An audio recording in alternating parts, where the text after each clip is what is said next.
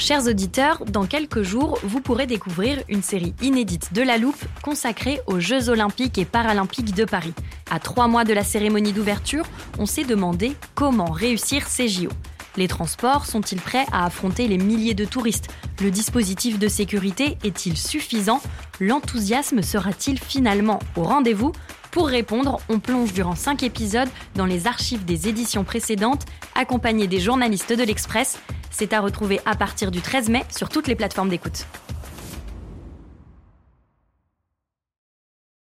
You should celebrate yourself every day, but some days you should celebrate with jewelry. Whether you want to commemorate an unforgettable moment or just bring some added sparkle to your collection, Blue Nile can offer you expert guidance and a wide assortment of jewelry of the highest quality at the best price. Go to BlueNile.com today and experience the ease and convenience of shopping Blue Nile, the original online jeweler since 1999. That's BlueNile.com. BlueNile.com.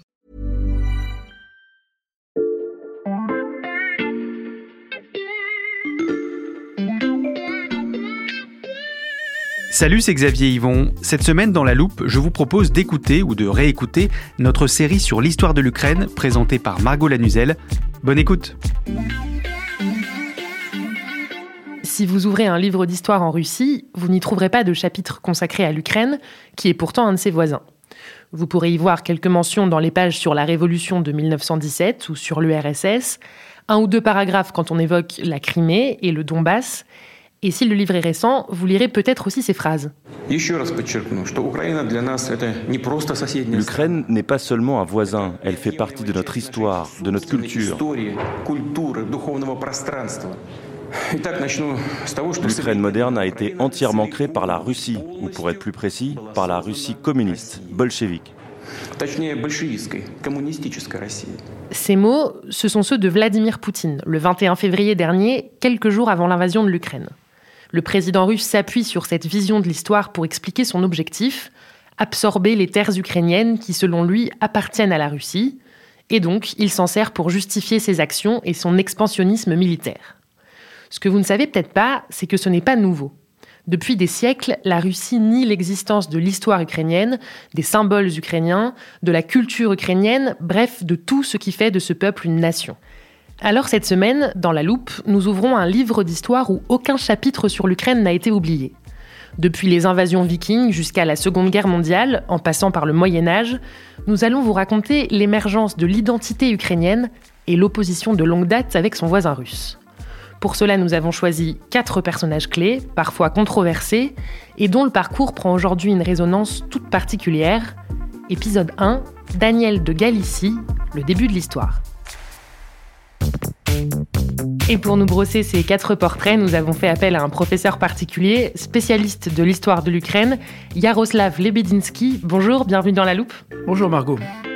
Vous êtes historien, enseignant à l'INALCO, et vous n'êtes pas venu en studio les mains vides, je le disais vous apportez un livre d'histoire spécialement écrit pour la loupe. Ne le cherchez pas dans les librairies, il est seulement ici avec nous. Mais euh, il n'en comprend pas moins des cartes, des photographies et toutes les dates qui permettront à vos auditeurs de se repérer. Très bien. Eh ben, je vous propose qu'on commence par notre premier portrait, le roi Daniel Ier. Est-ce que vous pouvez nous le présenter?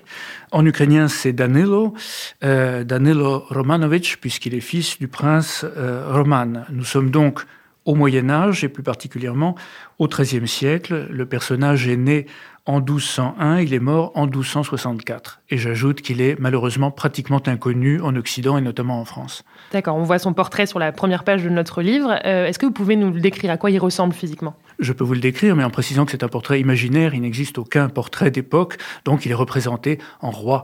Un roi barbu, l'air majestueux, avec bien entendu une couronne qui insiste sur le titre royal dont nous parlerons tout à l'heure. Et sur quelle région règne Danilo Ier? Il est prince puis roi de Galicie et Volhynie, des régions peut-être euh, difficiles à situer pour les Français qui commençaient sont mauvais en géographie.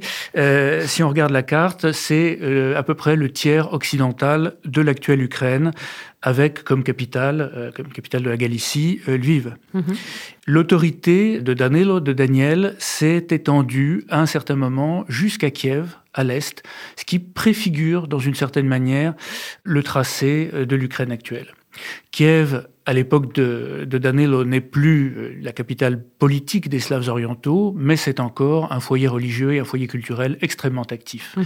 Cette double principauté de Galicie euh, et Volhynie, puisqu'elles sont unies pendant toute une partie de leur histoire, compte parmi les principales héritières de l'ancienne Russe, de l'ancienne Ruthénie kievienne, l'État qui unissait tous les Slaves orientaux et qui est en quelque sorte la matrice commune de l'Ukraine, de la Biélorussie et de la Russie moderne. La Rousse de Kiev, on en parlera plus en détail dans l'armoire de la loupe cette semaine, vendredi donc.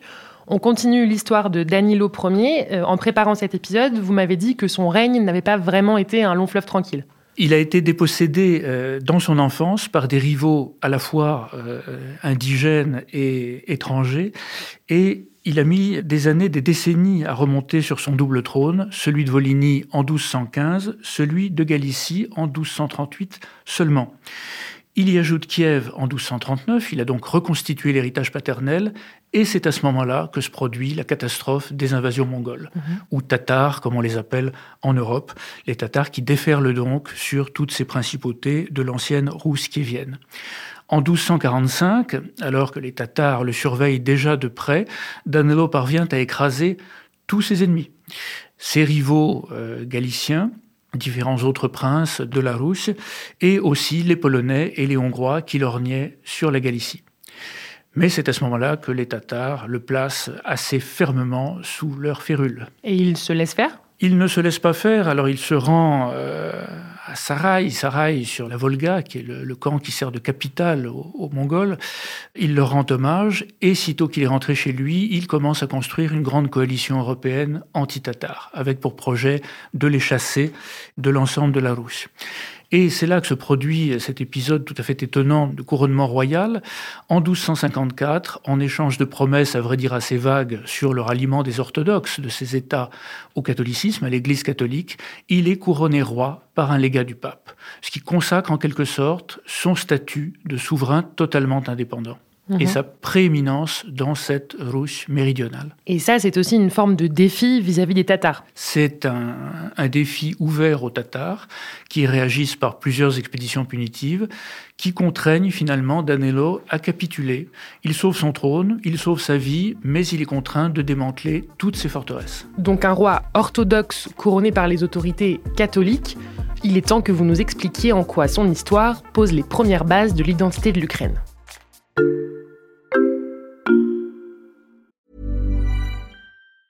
When you're ready to pop the question, the last thing you want to do is second guess the ring. At Bluenile.com, you can design a one-of-a-kind ring with the ease and convenience of shopping online. Choose your diamond and setting. When you find the one, you'll get it delivered right to your door. Go to Bluenile.com and use promo code LISTEN to get $50 off your purchase of $500 or more. That's code LISTEN at Bluenile.com for $50 off your purchase. Bluenile.com code LISTEN.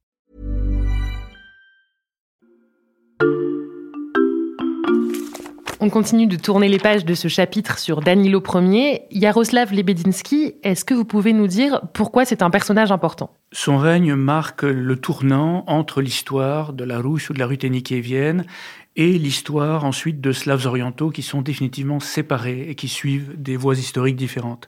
Dans une certaine mesure, sa grande Galicie-Volhynie qui s'étend jusqu'à Kiev préfigure l'Ukraine, comme c'était le cas déjà de son père. C'est un État purement ukrainien, qui ne comprend que des parties de l'Ukraine actuelle.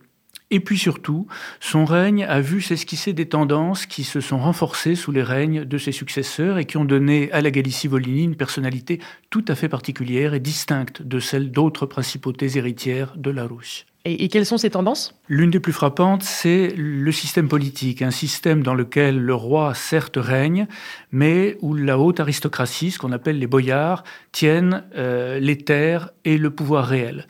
C'est ce que dit la chronique de Galicie-Volhynie. Les boyards galiciens appelaient Danilo prince, mais en vérité tenaient eux-mêmes toute la terre entre leurs mains, c'est-à-dire gouvernaient réellement. Et à plusieurs reprises, on voit ces boyards, ces aristocrates, chasser des souverains, en appeler d'autres, bref, se comporter comme les véritables maîtres de l'État. Mais le roi reste un personnage important.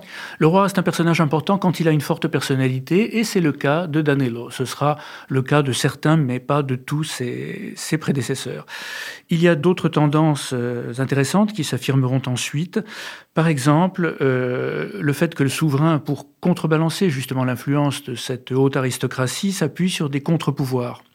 Des unités militaires nouvelles, composées de paysans, des nomades de la steppe, euh, ces gens qu'on appelle les polovts, qui sont recrutés euh, pour servir le souverain et euh, que Danilo installe sur son territoire, au nord-ouest de la Volhynie.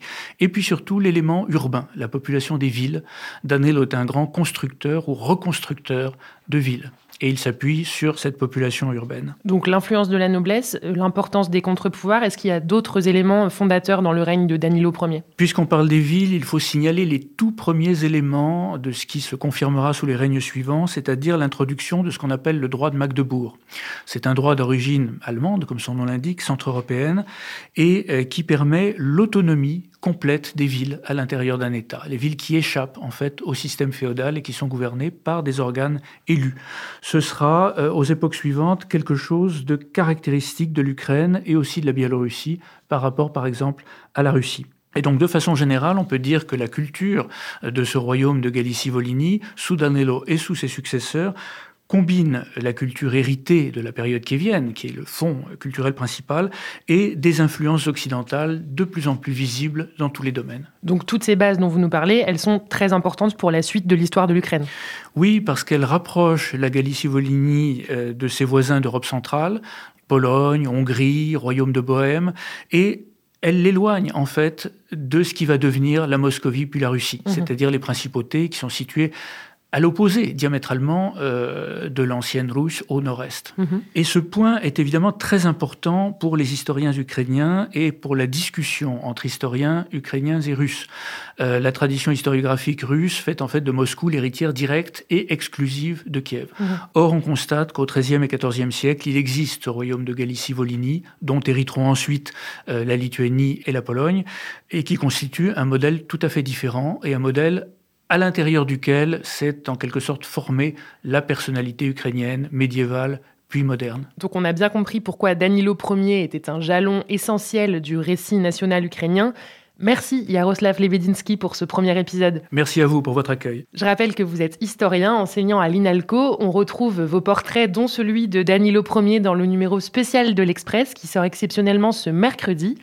Avant de partir, vous nous donnez un petit indice sur ce dont on va parler demain? Oui, nous allons tourner de nombreuses pages de notre livre d'histoire virtuelle pour arriver au tournant des XVIIe et XVIIIe siècles, à l'époque cosaque. Euh, et donc, on va évoquer les Cosaques d'Ukraine et euh, l'Etmana, dont j'aurai le plaisir d'expliquer ce que c'est à vos auditeurs. Eh bien, on a hâte. Pour ne pas rater cet épisode ni les prochains, pensez à vous abonner à la loupe sur votre plateforme d'écoute, par exemple Castbox, Deezer ou Apple Podcast. Je vous rappelle que vous pouvez nous y laisser des étoiles et des commentaires. Cet épisode a été fabriqué avec Charlotte Baris, Jules Cros et Lison Verrier. Et merci également à Renaud Toffier.